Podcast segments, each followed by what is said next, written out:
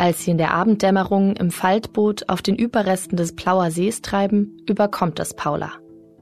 Die Freude über das, was sie in den letzten Jahrzehnten gerettet haben, aber auch die Trauer über alles, was unwiederbringlich verloren ist. Wir lernen heute eine junge Frau kennen. Die heißt Paula. Und Paula freut sich darüber, dass es noch genug Wasser gibt, dass sie mit einem Boot über einen See fahren kann. Gleichzeitig trauert Paula um verschwendetes Wasser. Paula, die ist nicht echt. Sie lebt im Jahr 2040. Ich denke, Paulas Zukunft hängt von den politischen, vor allen Dingen von den politischen Entscheidungen ab. Also wann wird die Wasserwende angepackt? Grundsätzlich ist es eben so, wir haben bei Wasser eben zwei Probleme in einem, würde ich sagen. Ne? Also wir werden öfter entweder viel zu wenig Wasser haben oder viel zu viel Wasser auf einmal haben. Und das viel zu viel Wasser bekommen wir ja gerade mit in, bei den Überschwemmungen in Slowenien beispielsweise. Wie sieht die Zukunft aus, wenn das Wasser durch die Klimakrise, also durch zunehmende Hitze und höhere Verdunstung, immer weniger wird? Wie können wir weniger Wasser sinnvoller nutzen? Das erklärt uns heute meine Kollegin Susanne Götze mit Hilfe der erfundenen Paula.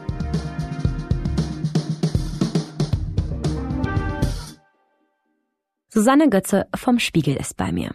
Sie hat gemeinsam mit der Journalistin Annika Jöres ein neues Buch geschrieben über die Zukunft des Wassers in der Klimakrise. Die beiden haben Wissenschaftlerinnen und Landwirte interviewt, haben Studien gelesen und haben von der Ostsee bis in die Schweiz recherchiert, um uns zu zeigen, so wird Wasserknappheit unser Miteinander, die Industrie, den Tourismus und das alltägliche Leben zu Hause verändern. Durstiges Land, so heißt das Buch, ist aber kein ganz gewöhnliches Sachbuch. Aufgeschrieben haben Susanne und Annika nämlich sechs fiktive Geschichten über sechs fiktive Personen und deren Leben eben in der Zukunft mit weniger Wasser. Also Fiktion auf Basis von wissenschaftlichen Prognosen und Klimaszenarien. Eine der ausgedachten Personen ist Paula, über die wir heute sprechen. Paula ist eine eigenwillige Frau, Mitte 30, sie arbeitet im Umweltbundesamt. Über Paula gibt es ein Kapitel, das den Worst Case ihres Lebens im Jahr 2040 beschreibt. Der tritt nämlich höchstwahrscheinlich dann ein, wenn Gesellschaften Wasser weiterhin so verschwenden würden wie heute. An einem heißen Sommertag um 8 Uhr morgens drückt Paula erschöpft die schwere Metalltür nach außen.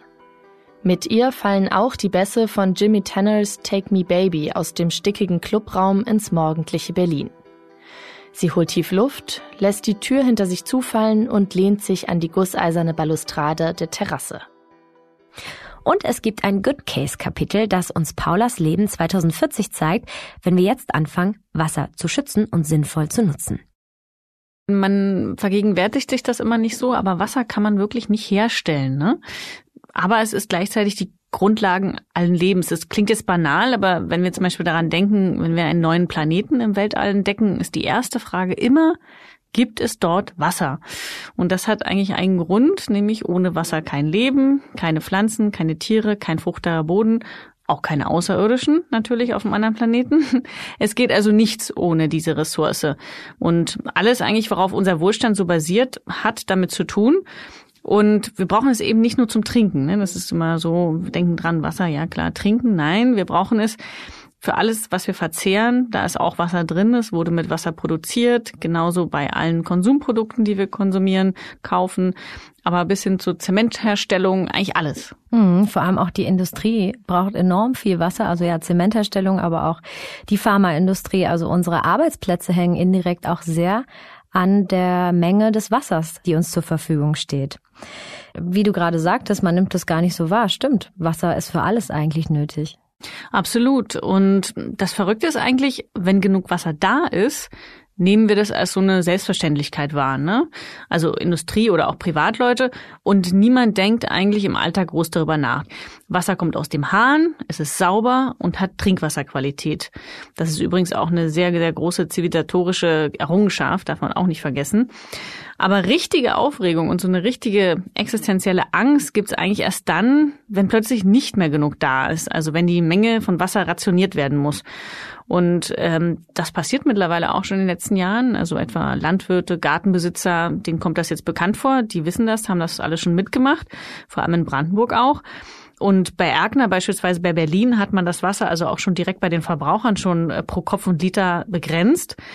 Ja, und ein anderes großes Problem ist, wenn das Wasser schmutzig ist. Ne? Das ist auch ganz schlimm. Also vom verschmutzten Wasser können wir eben krank werden. Das klingt aber alles ja erstmal so nach kleinen Sachen. Haben wir denn wirklich ein großes Wasserproblem? Na, wir haben uns in Deutschland, würde ich sagen, lange in dieser Sicherheit gewiegt, dass wir eigentlich genug Wasser haben. Und das war auch lange so, also in vielen Bereichen. Aber gerade schlittert Deutschland in so eine richtige Wasserkrise rein. Und wir sind eben nicht genug vorbereitet. Also Hydrologinnen und Hydrologen warnen beispielsweise, dass man sich eben jetzt Gedanken machen sollte, also bevor wir mittendrin stecken in der Wasserkrise. Und deswegen beschreiben wir in unserem Buch auch, was passiert, wenn wir uns auf die Wasserkrise rechtzeitig einstellen. Und wir beschreiben eben auch, was passiert, wenn wir es nicht tun. Ich glaube, bisher ist nämlich die Denke so, Deutschland ist wasserreich, stimmt aber nicht so genau. Also auch bei uns ist der Grundwasserpegel schon viel zu gering, obwohl man die letzten Wochen, wo es so viel geregnet hat, ja eigentlich einen ganz anderen Eindruck schon wieder gewinnen konnte.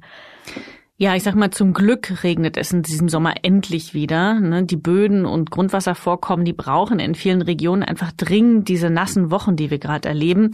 Und natürlich ärgern sich irgendwie Leute auf dem Wacken-Festival äh, über den Schlamm und ähm, die Leute schimpfen hier auf den Sommer. Aber wir haben neulich äh, Spiegel die so ein Interview gehabt mit dem Andreas Friedrich vom Deutschen Wetterdienst und der hat gesagt, wir erleben gerade einen Sommer, der vor 30 bis 40 Jahren noch völlig normal war. Ne? Und das liegt eben daran, dass wir uns relativ schnell umgewöhnt haben, weil die Sommer seit 2018 besonders heiß waren. Ne? Und so schnell ändert sich dann auch unsere Wahrnehmung. Also global betrachtet war auch dieser Juli übrigens der heißeste Monat seit Beginn der Wetteraufzeichnung. Das müssen wir uns einfach nochmal in Erinnerung rufen. Und der Wetterdienst hat dann auch noch gesagt, es reicht, selbst das, der Regen, der jetzt gefallen ist, reicht noch nicht, um diese Grundwasservorkommen in vielen Regionen aufzufüllen, sondern auch diesen Winter müsste es noch ordentlich regnen, damit auch die tieferen Grundwasserleiter endlich wieder aufgefüllt werden. Ne? In den letzten 20 Jahren hat Deutschland 15,2 Milliarden Tonnen Wasser verloren. 15,2 Milliarden Tonnen. Das entspricht fünfmal der Menge des Starnberger Sees. Und der Starnberger See ist immerhin der fünftgrößte See in Deutschland. Die Zukunft, die wird also eher wasserärmer.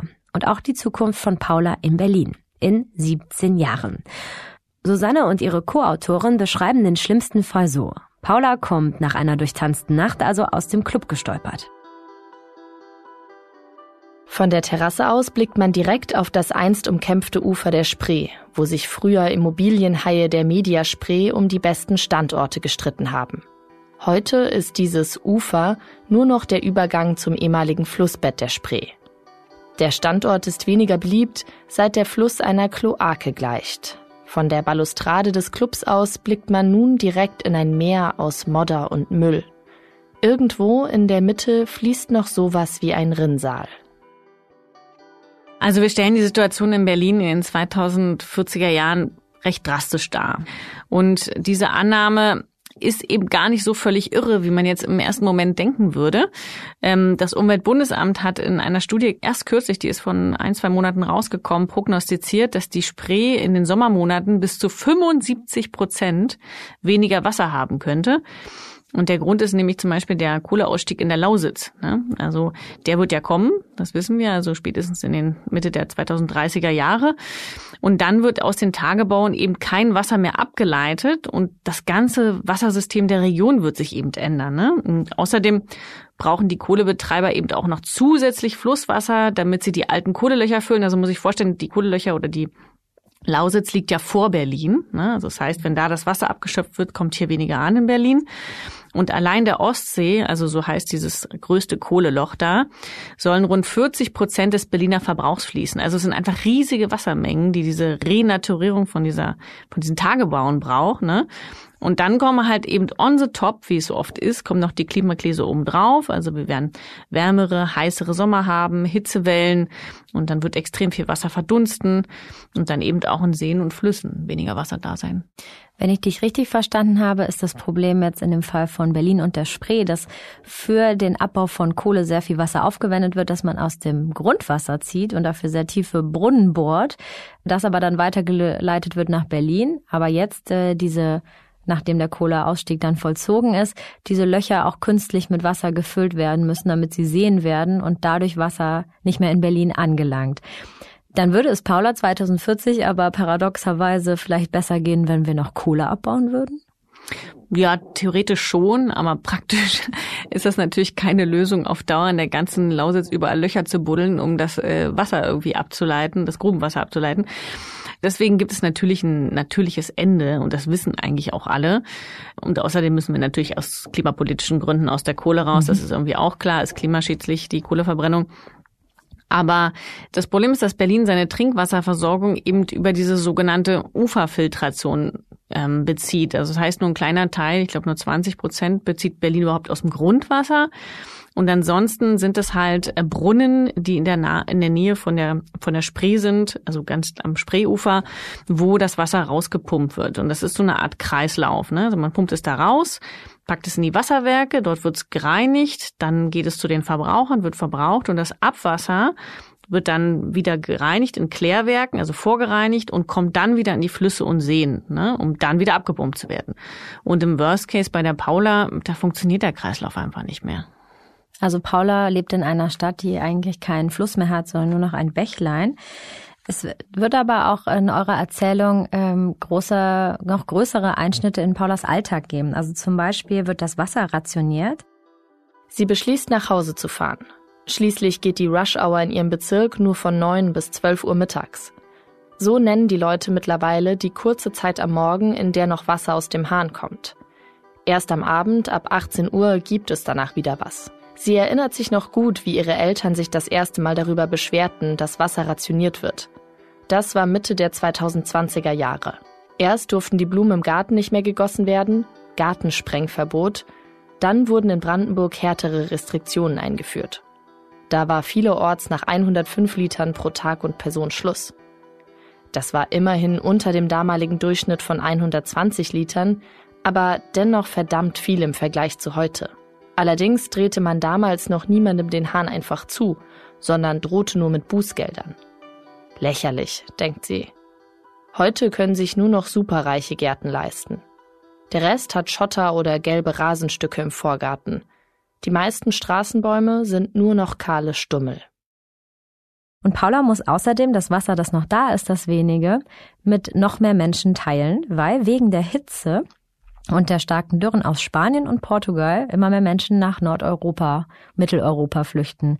Ihr, ihr nennt das, in der europäischen Sahara will dann niemand mehr leben. Also es hört sich gar nicht, gar nicht gut an. Ja, der Worst Case ist auch der wirklich schlechteste angenommene Fall. Wobei sich einige Entwicklungen, man mag das jetzt extrem finden, aber auf jeden Fall bereits andeuten. Und im Mittelmeerraum beispielsweise gibt es bereits eine Wasserknappheit. Und Südspanien ist auch kein Geheimnis, könnte wahrscheinlich schon recht bald Probleme bekommen, die riesigen Gemüse- und Obstplantagen zu bewirtschaften. Und natürlich steigen die Preise. Das ist erstmal der erste Schritt. Und im zweiten Schritt, den wir dann auch im Buch beschreiben, ist irgendwann verlieren die Leute da auch die Arbeit und das zieht alles nach Norden. Aber auch zum Beispiel so eine Versteppung von Südspanien oder in bestimmten Regionen im Mittelmeerraum ist ja bereits im Gange. Ähm, man hat da zum Beispiel so letzte Feuchtgebiete, die durch auch Übernutzung von Wasserressourcen eben gefährdet sind beispielsweise. Ne? Also das Argument, warum das alles immer nicht so schlimm kommt, sind vor allem im Süden ja immer diese Meeresentsalzungsanlagen. Und damit haben wir uns natürlich auch ausführlich beschäftigt, weil das immer das Argument ist, ah, es kommt da alles nicht so schlimm, wir packen einfach überall Meeresentsalzungsanlagen hin und dann haben wir irgendwie alles gelöst. Es ist immer so dieser Traum von der Technik, äh, die alles löst. Mm, weltweit haben wir übrigens bereits schon 20.000 solche Anlagen, vor allem natürlich in südlichen Gefilden, wo es schon sehr warm ist und wenig Wasser gibt. In Israel vor allem wird das angewandt, ne? Israel, Saudi-Arabien, genau, also ähm, USA, ähm, aber auch in Europa gibt es schon eine ganze Reihe. Also in den letzten Jahren haben sogar erstmals so Forscher und Politiker erstmals so von deutschen Meerwasserentsalzungsanlagen gesprochen. In dem einen Fall besonders, um das trockene Brandenburg so perspektivisch zu versorgen. Das war letzten, letztes Jahr im Gespräch. Und das haben wir auch in unserer Geschichte aufgegriffen. Und das geht dann auch ziemlich in die Hose bei uns. Also eigentlich auch im Worst und im Best Case. Im Worst Case muss Paula also sehr sparsam mit Wasser umgehen. Sparsam muss sie aber auch im Best Case sein. Der soll nämlich kein naives Wunderland, keine Utopie abbilden, sondern vielmehr ein realistisches Szenario zeigen. Und das hört sich so an. An einem heißen Sommertag um 8 Uhr morgens lässt sich Paula erschöpft auf eine dieser luftigen Bambusliegen in Berlin-Schöneberg fallen. Einige Dutzend Meter von den Lautsprechern des Clubs entfernt. Sie hat zehn Stunden durchgetanzt. Die ersten Sonnenstrahlen fallen auf ihr ungekämmtes rotes Haar. Sie blickt benommen geradeaus. Am liebsten würde sie noch ein paar Stunden hierbleiben und den Morgen genießen. Aber sie sollte besser nach Hause fahren, bevor es zu heiß wird. Glücklicherweise bleibt ihre Wohnung inzwischen angenehm kühl, seitdem der Vermieter die wasserspeichernde Bodendecke auf dem Dach und die von Efeu und Stangenbohnen berankte Fassade installiert hat. Auch durch die zusätzliche Dämmung bleibt die Temperatur stets unter 25 Grad. Überhaupt ging ein echtes Durchatmen durch die Stadt, als nach der dritten Energie und der ersten großen Wasserkrise in den 2030er Jahren endlich ein Politikwechsel kam. Ohne Wenn und Aber hat die Koalition damals getitelt. Und Politik als Transformator, alles andere ist fahrlässig. Doch es hat gedauert, bis auch die Bevölkerung davon überzeugt war, dass eine grüne Innenstadt für sie lebenswerter ist. Nun kann es sich plötzlich niemand mehr anders vorstellen. Dass die Paula dort ein besseres Leben hat, das liegt daran, vor allen Dingen, dass es politische Reformen gab. Also, dass der Staat irgendwie reagiert hat auf diese Polikrisen, ne, die wir ab mhm. jetzt haben. Und in diesem Best Case hat man dann rechtzeitig reagiert. Das ist auch wichtig, einfach zu frühzeitig Maßnahmen ergriffen. Aber natürlich sagen wir auch, okay, das kam nicht von ganz allein, sondern sind natürlich erstmal ein paar große Katastrophen passiert. Wir haben so das Jahr 2029 immer so genommen, als das Jahr, was so ein Auslöser war für politische Reformen. Weil welche Katastrophen dann passiert sind?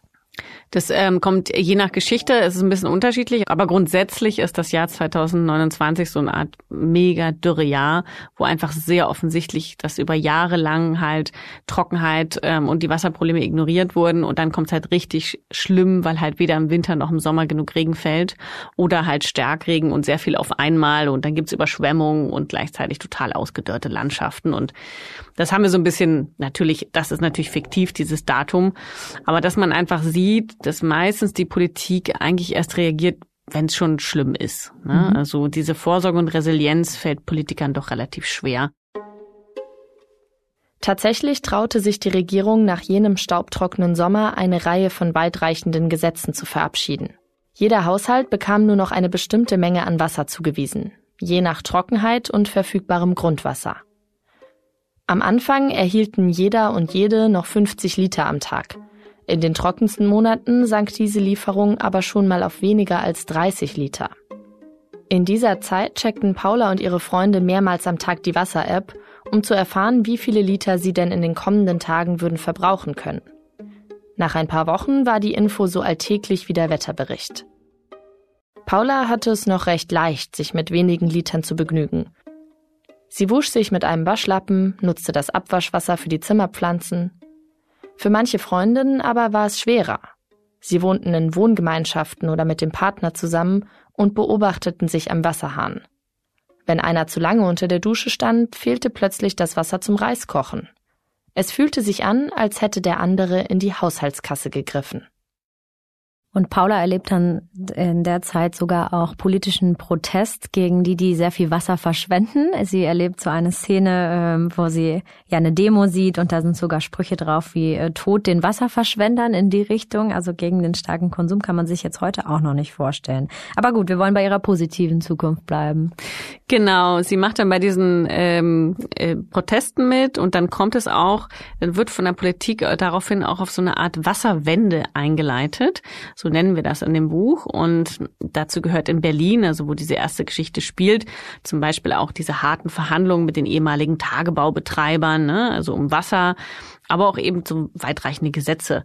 Und ein paar Sachen ähm, hören sich so ein bisschen an wie das, was eigentlich gerade bei der Wärmewende passiert, also Wasserwärme, Wärmewende. Ne? Mhm. Etwa schreibt die Regierung irgendwann vor, also in unserer Geschichte, dass es dann in Neubauten und dann auch im Bestand, also man denkt an die Wärmepumpe, mhm, dann oh, in schon bestehenden Häusern mit alten Heizungen und alten Wassersystemen, ja. Genau, und in dem Fall sind es dann Grauwasser-Recyclinganlagen, die in allen Häusern eingebaut werden müssen irgendwann, also natürlich mit der gewissen Übergangszeit und so ein bisschen angelehnt an äh, das Gebäudeenergiegesetz, äh, was wir gerade hier diskutieren in Deutschland. Ja, und gleichzeitig werden aber auch Städte umgebaut ähm, in diesem Best Case. Also dafür haben die Gemeinden dann eben auch so einen Anreiz, weil sie eben so viele Probleme haben, das dann einsehen. Also ein Beispiel, wir haben zum Beispiel so eine Entsiegelungsmaschine erfunden in dem Buch, die heißt dann Anti-Concrete und äh, die bricht so Beton auf und schreddert den gleichzeitig und recycelt den und damit gibt's dann halt auch in Städten weniger Beton, mehr Grünflächen und dann eben auch einen gesünderen Wasserhaushalt, egal ob bei zu viel oder zu wenig Regen. Ja, und der recycelt, glaube ich, direkt dann ähm, Löcher in Straßen macht er dann damit wieder zu oder so, ne? So böse genau. wollt ihr den recyceln, den Beton. Also wenn ich das richtig verstehe, jetzt was die Grau, was das Grauwasserrecycling angeht, wäscht sich äh, Paula 2040 die Hände und dieses Wasser verschwindet nicht in der Leitung, sondern wird zum Beispiel in den Spülkasten der Toilette umgeleitet, als kleine Idee, naheliegendste Idee und dann nochmal zur Toilettenspülung genutzt. Wie gehen wir denn mit dem Grundwasser dann 2040 um? Was kommt da auf Paula zu? Weil das ist ja eigentlich das kostbarste Wasser, das wir auch haben und das reinste. Genau, das stimmt. Ähm, aber wie ich schon bei Berlin erklärt habe, das eine sind so sind die Grundwasservorkommen, die sehr wichtig sind natürlich, und das andere sind die Wasserreserven allgemein, eben auch Flüsse und Seen. Also beide Sachen sind wichtig, äh, mhm. weil beide Sachen brauchen wir, also Oberflächengewässer, aber auch Tiefengewässer. Und beides muss geschützt werden. Und uns haben viele Experten bei der Recherche eben auch erzählt, dass es vielerorts viel zu wenig Daten gibt. Also wie viel Grundwasser gibt's überhaupt noch? Ne? Und ähm, wie viel ist da im Untergrund noch?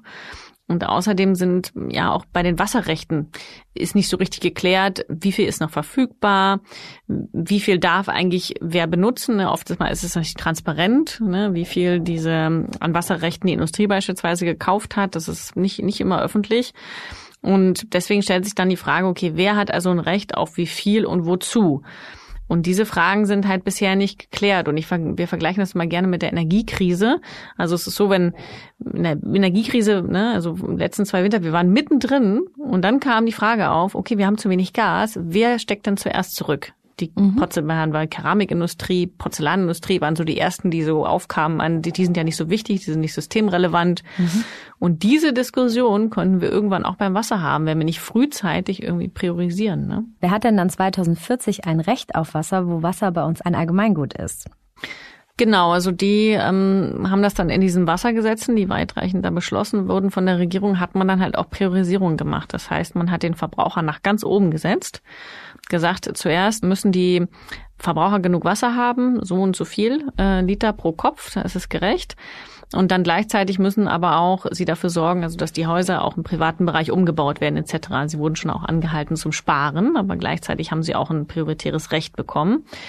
Ähm, beim Gas war es ja ähnlich. Also bis man äh, Verbraucher beschneide, sagt, du kriegst kein Gas im Winter und musst dann frieren. Ne? Das war ja eine Riesendiskussion. Ähm, genau, und da hat die Industrie auch gesagt, ja, aber wenn wir kein Gas, äh, kein Gas haben, dann können wir nicht produzieren. So, und in der Zukunft bei uns ist es dann auch so, zuerst die Verbraucher, dann alle anderen und dann natürlich nach Systemrelevanz. Und das wurde in diesen Gesetzen dann geregelt, genau wollen wir auch nochmal, wir haben es eben angesprochen schon, dass Paula erleben wird, dass die Technologie der Meerwasserentsalzungsanlagen, so, also die Idee, Wasser aus dem Ozean, dem das auf sehr schwierige Art und Weise das Salz zu entziehen und daraus Süßwasser zu machen, davon sehr viel mitbekommen wird. Der blaue Planet heißt der blaue Planet, weil es so viel Wasser eigentlich auf der Erde gibt. Wie können wir das Salzwasser nutzen, ohne jetzt den riesen zu betreiben und auch noch ja, die Umwelt weiter zu verschmutzen? Ja, das Verrückte ist wirklich, dass wir ja nur drei Prozent unseres Wassers auf der Erde ist Süßwasser. Und zwar schon inklusive der Gletscher etc. Ne? Also nicht nur jetzt Seen und Flüsse. Und äh, ja, das, das ist der Wahnsinn. Und diese 97 Prozent, die bleiben aus den Meeren nutzbar zu machen, ist natürlich erstmal grundsätzlich sinnvoll. Aber uns hat dann trotzdem erstaunt, dass es noch relativ wenige Studien eben zu ökologischen Folgen dieser Anlagen gibt. Ne? Also sie werden so als selbstverständlich hingenommen und es wird halt re relativ wenig zu deren Umweltfolgen geforscht beispielsweise. Und die Frage ist, wenn es jetzt immer mehr werden durch die Wasserknappheit auf der Welt, was passiert dann? Außerdem verbrauchen halt die meisten Anlagen auch irrsinnig viel Energie. Ne? Die muss ja auch irgendwo herkommen und möglichst regenerativ sein. Und ja, also wir sind zu dem Schluss gekommen nach unserer Recherche, also bevor man erstmal diese relativ großen, teilweise fragwürdigen Anlagen baut, sollte man doch eher versuchen, mit Wasser vernünftig umzugehen. Das Fragwürdige daran ist, dass sehr ich sag mal, äh, chemisch schwierigen Prozess äh, das Wasser entsalzt wird. Es entsteht daraus eigentlich giftiges Salz hinterher.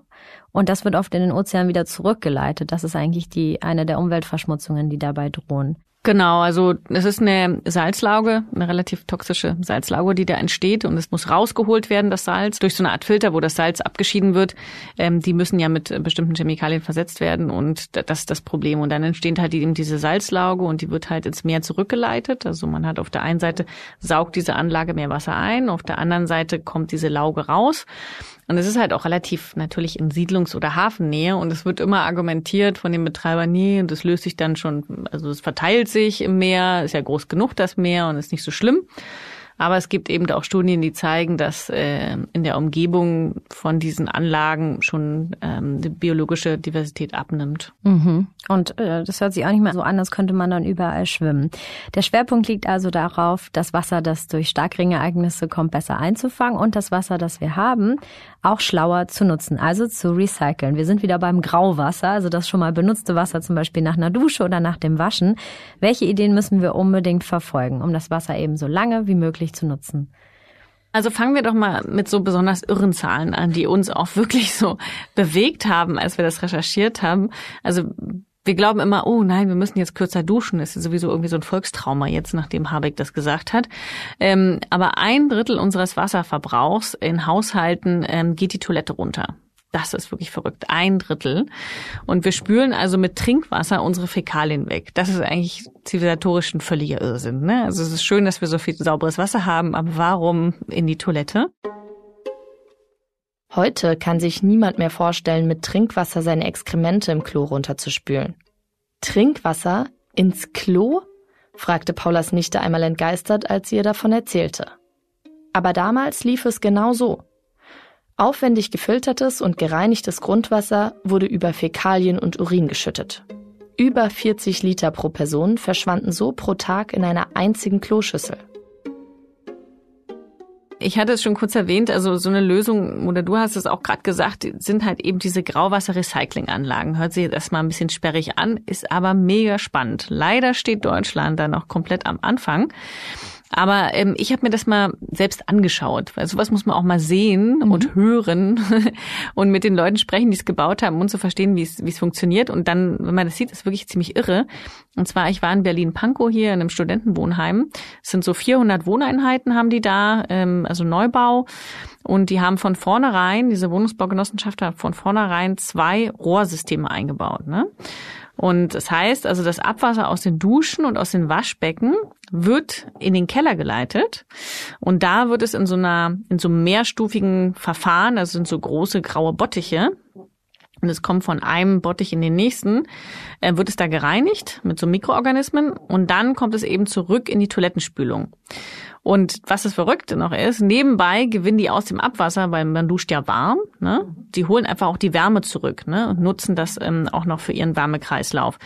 Und dann habe ich ähm, mal bei der Wohnungsbaugenossenschaft nachgefragt, okay, ist ja irgendwie eine ganz nette Spielerei, aber wirkt sich das auch irgendwie betriebswirtschaftlich aus? Und dann haben die gesagt, ja, pro Jahr 40.000 Euro Betriebskosteneinsparung. Und das ist schon eine Hausnummer. Das ist jetzt sozusagen der Wandel äh, zu Hause, der möglich wäre und der vielleicht auch in den nächsten Jahren umgesetzt wird. Wir haben vorhin schon von gesprochen, dass die Industrie so viel Wasser verbraucht, äh, auch aus Flüssen. Wie utopisch ist es denn, so, ah, dass auch so ein großer Umbau eigentlich stattfindet? Also, dass Flüsse renaturiert werden und die Industrie dann teilweise auch auf Wasser verzichtet. Genau, also das geht natürlich unserer Meinung nach ähm, und auch nach unseren Recherchen nach nur mit Reglementierung, also mit, mit neuen Regeln, die aufgestellt werden und mit Anreizen, ne? so wie wir es jetzt eigentlich bei der Energiewende auch machen. Das ist bei der Wasserwende auch nicht anders, würde ich sagen.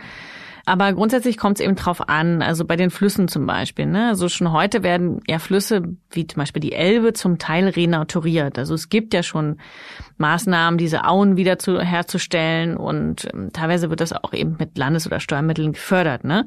Aber würde würd ich sagen, oder haben wir beobachtet, ähm, auch bei der Wasserwende gibt es schon so eine Tendenz, frühere Umweltsünden, die gemacht wurden, auch im 20., 19., 20. Jahrhundert, einfach so ein bisschen wieder rückgängig zu machen. Ne? Gleichzeitig muss man sagen, passiert aber auch genau das Gegenteil. Also zum Beispiel wie bei der Oder gerade. Die Oder, der Fluss, der letztes Jahr so bekannt geworden ist, weil massig Fische gestorben sind. Und dort will Polen beispielsweise jetzt diesen doch recht naturbelassenen Fluss, ich weiß nicht, ob ihr schon mal da wart, das ist wirklich eine ganz, ganz tolle Landschaft äh, gerade noch. Polen will die aber ausbauen, den Fluss äh, für die Schifffahrt. Ne? Ähnliches gilt auch für den Rhein. Ne? Also jahrhundertelang hat man den Rhein ausgebaut. Wenn man mal alte Kupferstiche sieht und alte Bilder vom Rhein, dass der hat da ist da durch die Landschaft meandert ein irrer Fluss.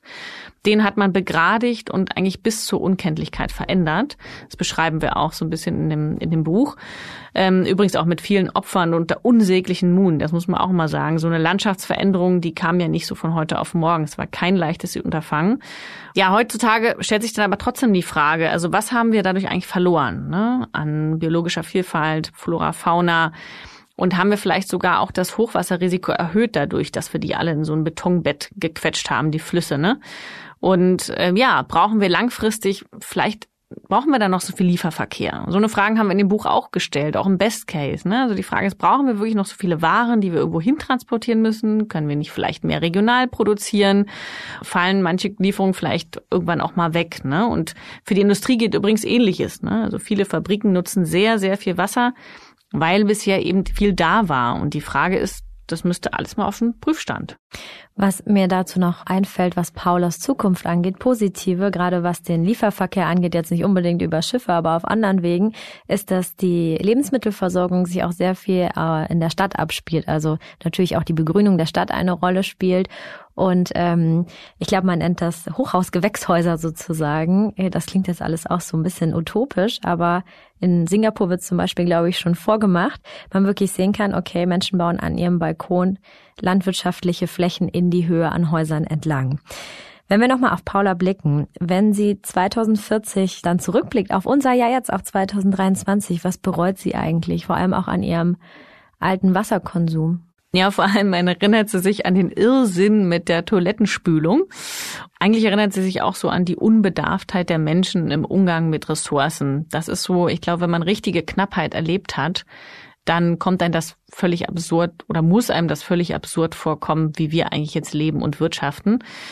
Und klar, ich, wir glauben auch, ähm, das haben wir auch in dem Buch, in dem Best Case und auch in dem Worst Case ganz deutlich gemacht, dass unsere Nachwelt oder die Generation, die jetzt nach uns kommt, so vielleicht werden wir es auch selber noch erleben in 20 Jahren, dass wir sicherlich auf so eine, vor allem auf unsere Naivität im Umgang mit der Wasser- und Klimakrise zurückblicken werden und uns wundern werden über diese Naivität. Da habe ich gar keinen Zweifel. Ne?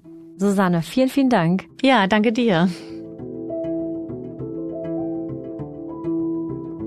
Dem Thema Wasserversorgung widmet sich diese Woche übrigens auch Dein Spiegel, das Nachrichtenmagazin für Kinder. Unterhaltsam und kindgerecht wird darin erklärt, wie wir eigentlich unseren Kindern dabei helfen können, all diese Fragen zum Klima und zu dem, was in der Welt so passiert, besser zu verstehen. Dein Spiegel richtet sich an Kinder zwischen 8 und 14 Jahren. Das Heft erscheint jeden Monat überall, wo es Zeitschriften gibt. Ich verlinke es euch auch nochmal in den Show Notes. Außerdem findet ihr dort den Link zu Susannes Buch Durstiges Land. Das war der Klimabericht für diese Woche. Ich bin Regina Steffens und bedanke mich bei Janis Schakarian und bei Philipp Fackler für die Mitarbeit an dieser Folge. Nächste Woche wird es bei uns um das Thema klimaneutrales Bauen gehen und um die Selbstversorgung mit eigenproduziertem Biogas. Ich hoffe, wir hören uns dann wieder. Bis dahin.